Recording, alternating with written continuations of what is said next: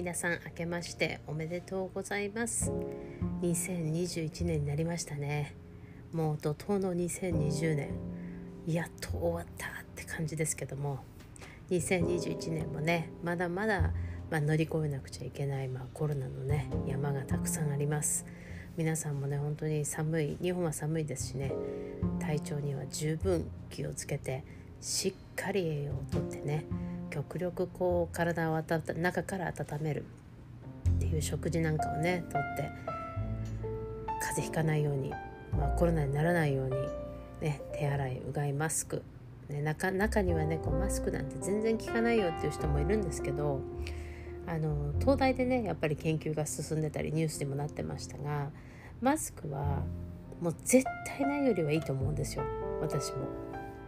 やはりね飛沫って結構1メートルぐらい普通に飛ぶ飛んじゃうし、まあ、そういうのを考えるとねやっぱりマスクがあった方がいいと思います。私もね本当に日本のね医療従事者の皆さん本当大変だと思います。私もね感染症の方を担当した時はもうあの防護服を脱いだり着たりもう精神的にやっぱりすごい神経すごい使うので一人をねケアするためにはやはりねこう気持ちの面でも結構メンタルやられちゃうので本当に皆さんお疲れ様ですっていうね言いたい気持ちで皆さんに伝えたい気持ちでいっぱいです。ね、なかなかもう東京はもうどんどん増えてるしもうどういうふうに止まってなんかねこう収束していくんだろうって心配にはなります。もうねちょっと12月私も11月12月かなりあの日本からの観光客の方はねもうほぼゼロっていうかもうゼロなんですけどなかなか忙しくて YouTube もねあのラジオの方も今回こっちのねお話の方も全然できなくてもういつ話そういつ話そうと思ってたんですけどそんなこんな忙しくやったら2020年は終わり。まあ、ハワイもねだいぶ花火は上がってましたけどすごい静かに私も息子と2人であのお蕎麦を食べゆっくりと年越しをして、えー、1日2日昨日まで今日までか今日までちょっとおせちをねつまみながら好きなものだけを食べるっていうもう本当にゆったりなね年末年始でしたね。まあ、お仕事はね引き続き1月はもうほんとパンパンでかなりいっぱいいっぱいですけども頑張っていきますでね YouTube もまあそんなにいっぱいはあげれないですけど、まあ、皆さんのリクエストをね少しずつ聞きながら準備しようかななんて思って昨日はずっとあの1月2月の計画を立ったりとか、まあ、今年の目標をね考えたりなんかをして今日は、えーと、と明後日からねスクールで新しい新入生も迎えますのでちょっとスクールの方のねあの整理整頓に行ったりお手伝いしたりしてました。でね今回ちょっとこうやっぱりやっぱり気になるなと思ったことが一つあってあの化粧水をちょっと今回いきなり話変わるんですけど 化粧水をね使う使わないっていうのでやっぱり今回こうオンラインカウンセリングとかでもあの皆さんそこが困惑されてる方がいたんですがその拭き取り化粧水とか、まあ、私の場合はスプレーでやって手で入れ込むっていう感じなんですけど、まあ、使い方をね間違えないようにしてほしいなと思うのは化粧水ってもともとのまあ作られた過程が毛穴を小さくする修練作用。毛穴を小さくあのするっていうね。あの修練作用を元に作られたものがあの第1弾なんですけど第1弾っていうのかな、まあ、日本語もちょっと最近変ですけど。で最近のはどっちかっていうとエッセンスって言って美容液効果があったりとか栄養素がしっかり含まれたりもものが多かったりするんで、まあ、そういうものはでき極力その拭き取りでコットンに入れるっていうのはもったいないのでできるだけ手で取って入れ込んであげる。でよくね化粧水とかは肌をただ膨張させてるだけだよみたいなこと言ってあの全然水分は蒸発しちゃうから逆に乾燥させるっていう方もいるんですがあのこれね私すごい間違ってるなと思ってこういう間違えた情報をねやっぱ皆さんにあげてしまうと大変だろうなと思うんで、まあ、前回も話したのかな。あの化粧水まあキメをね整えるっていう意味ではやっぱり油分とか油分とか水分が飛んでってしまって肌から余分に油を出す、ね、油足りないよって言って表面がね表皮が油足りないよって言って中からどんどん油を作り出す。でやっぱりその機能がアップダウンがあんまり激しすぎるとやっぱり今度は油分を出す機能も低下してしまってあの肌荒れの原因になったりとか乾燥の原因になったりとかアトピーの原因になったりとかあのガサガサになってしまうようなね。そういう原因を作ってしまうんですよ。なのでやっぱりねきちっと保水保湿っていうのはもう絶対に怠ってほしくない。あの私基本的に、えー、ヒアルロン酸と化粧水しかしないです。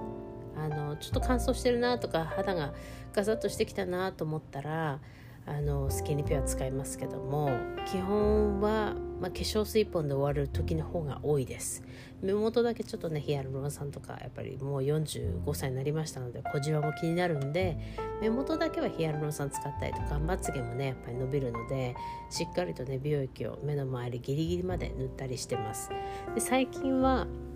あのオレンジから取れたオレンジ由来のね CBD なんかを使ってスキンケアをしたりとかもしてるんですけど今ねそれもリミテッドエディションであの販売してます。ちなみに。やっぱりねそれ夜つけるともう朝超プルプルなんですよ。なので最近はそれを目元につけたりとかして、まあ、余ったのをあのおでことかほっぺにさらっと塗りますけど本当にね保水と保湿ってすごい大事で、まあ、すっごい寒い時はやっぱクリームとかねたっぷり最後に蓋をするようにねあの塗って薄く塗ってもらった方がいいですけどもその前提としてやっぱりねシートマスクをしっかりしてその膨張するとか膨張しないとかっていうのも別でお肌のキメをやっぱり隙間なく整えてあげるっていうのは化粧水とか美容液にしかできないものです。でねやっぱりそのキメをしっかりと整えてることでもうあの赤ちゃんのようなトゥルトゥルの毛穴レスなお肌になれるんですよ。でやっぱりね韓国の子とか台湾の人たちってもともとのね水分量がすごくたっぷりあるのでお肌にね。私たちとはやっぱり肌質日本人の人の肌質とは同じアジア人とは言ってもやはり韓国と台湾でね韓国と台湾で比べると台湾人の子の方が、えー、水分量はすごい多いですね。肌のキメも韓国の人より台湾の子のが実はあのすごくきめが細かい。でタイ人の子とかもきめ細かいんですけどタイ人の子の方が皮膚が薄かったりして、まあ、そういうねいろんなアジア人でもやっぱりいろんな肌質がいるので、まあ、面白いなと思うんですが日本人の肌質っていうのはどうしてもやっぱり乾燥しやすいです。水分量がねすごくあの少ないので水分が足りない乾燥肌になりやすい。でそこにやっぱりあの韓国の子たちがこういうの使ってるからって言ってなんかこってり系のやつばっかり使ってると水分が足りないのに油分ばっかり保水してることによって結構ガサガサになっちゃうんですよ。あのザラザラって言った方がいいのかな。やっぱり角質がどんどんどんどんこう上がってきて油分が入ってる分。角質がどんどん上がってきてその角質を取り除いてないっていうことでザラザラしちゃったりゴワゴワしてる感じがします。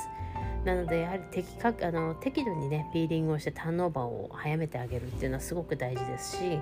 あと週にね、まあ、1日おきでもいいです。毎日シートマスク使うっていうとコスコスパ的にねあんまり良くないのであの1日おきに使ってあげたりとかしっかりと化粧水をね手で塗る。でそのアルコールなんて言うんだろう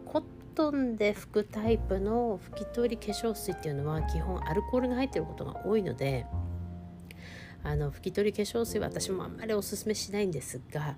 あのどうしても拭き取り化粧水をしないなんとなく顔を洗った感じがしないっていうんであればやっぱりお顔を洗う回数をもう一回増やしてあげた方がいいかなって正直思います。しっかりとね毛穴の汚れを取ってあげる。であの汚れが取れてない状態でやっぱその上からスキンケアしてもいくら頑張っても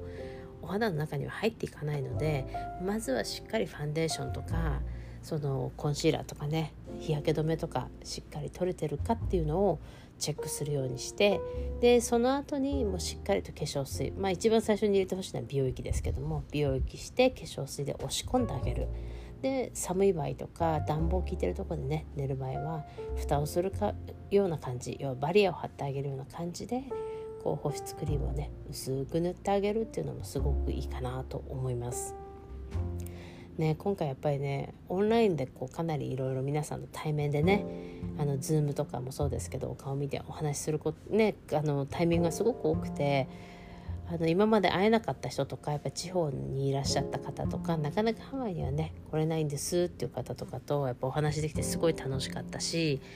あの皆さんとねいろんなことを共有したりとかこんなことを思ってますとかあの YouTube を見てねすごいいろんな知識をいただいてよかったですって言ってくれる人とかもいて、まあ、私のそのあのなんていうの考え方スキンケアに対する考え方っていうのはまた他の人と全然違ったりすると思うんですけどまあね皆さんお肌肌質っていうのはやっぱみんな違うしホルモンバランスだったり食べるものだったりとか生活習慣もね皆さん違うんで、まあ、肌荒れイコール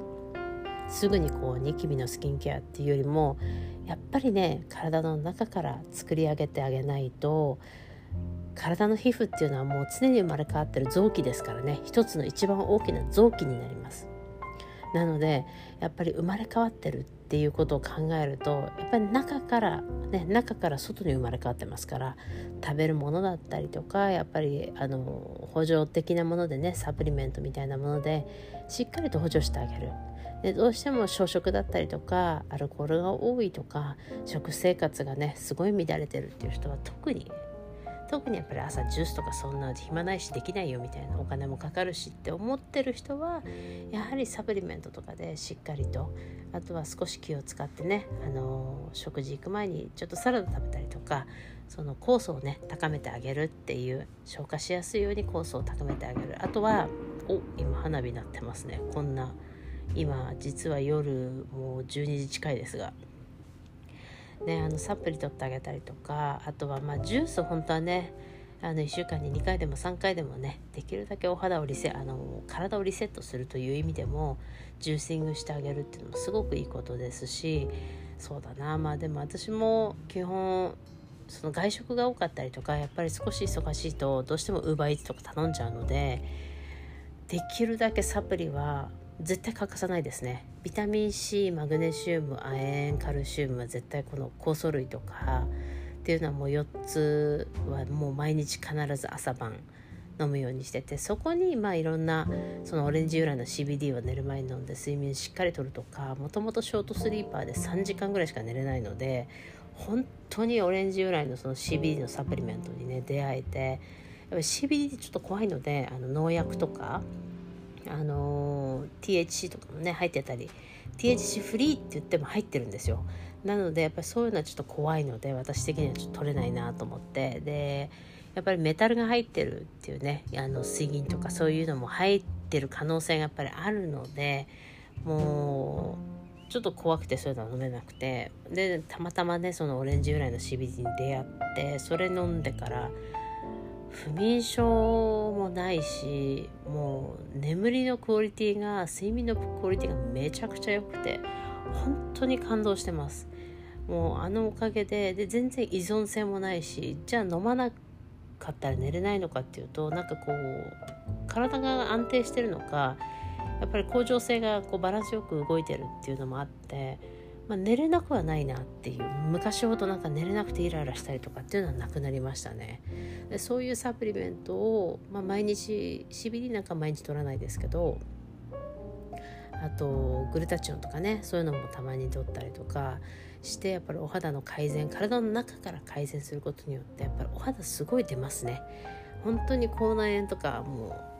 うきちっとサプリ取らないと口内炎ポツンってできるしあの野菜をしっかりとってあげないとやっぱり体の体調悪いしもともとグルテンもねやっぱりセンシティブなのでグルテンも極力取らないっていうかもう9割方うちはグルテンお家の中にはないので基本グルテンを食べるってことはないですけど、まあ、そういうことに気づあの気を使ったりとかはしてます。なのでね皆さんもその化粧水とかやめなきゃいけないシートマスクなんて意味がないとかいう人いるんですけどもそれが自分の肌に合っていれば絶対やっててほしいです。あの一番手抜きの最強のスキンケアだと思います私。化粧水。まあもちろんアルコールが入ってないっていうこと前提ですけどもシートマスクだったりとかエッセンスウォーターだったり、まあ、エッセンス化粧水だったりエッセンス美容液だったりっていうのは本当に最強にお肌をプルプルにしっかりと水分を逃さないようにしてくれるっていう最強のスキンケアだと思うのであのもし今化粧水抜いちゃってるなとかいう人は少し化粧水をね見直してあげてほしいなと思います。あの絶対に化粧水があった方がお肌綺麗になりますからもう私の言葉を信じて絶対騙されたと思ってあの使ってみてほしいなって正直思います、ね、今日ちょっとこんな長くなっちゃったんですけど、まあ、新年のご挨拶と2021年もねちょっと頑張ってまたアップしていきます。もしリクエストとかね是非あったらあのこんなこと話してほしいとか、まあ、全然私生活、まあ、大したことないですけどそういうのとかもね話したりあと YouTube の方もね是非こうリクエストいただけたら嬉しいなって思います。2021年ももうたっぷり幸せとね成功と豊かさを皆さんがこう受け取れるようにハワイから願ってますので是非ねまた何かの機会があったらいつでもあのインスタの方からでもメッセージ頂いてもいいですし YouTube の方からも是非コメントとかねメッセージください。では2021年もよろしくお願いします。ではまた。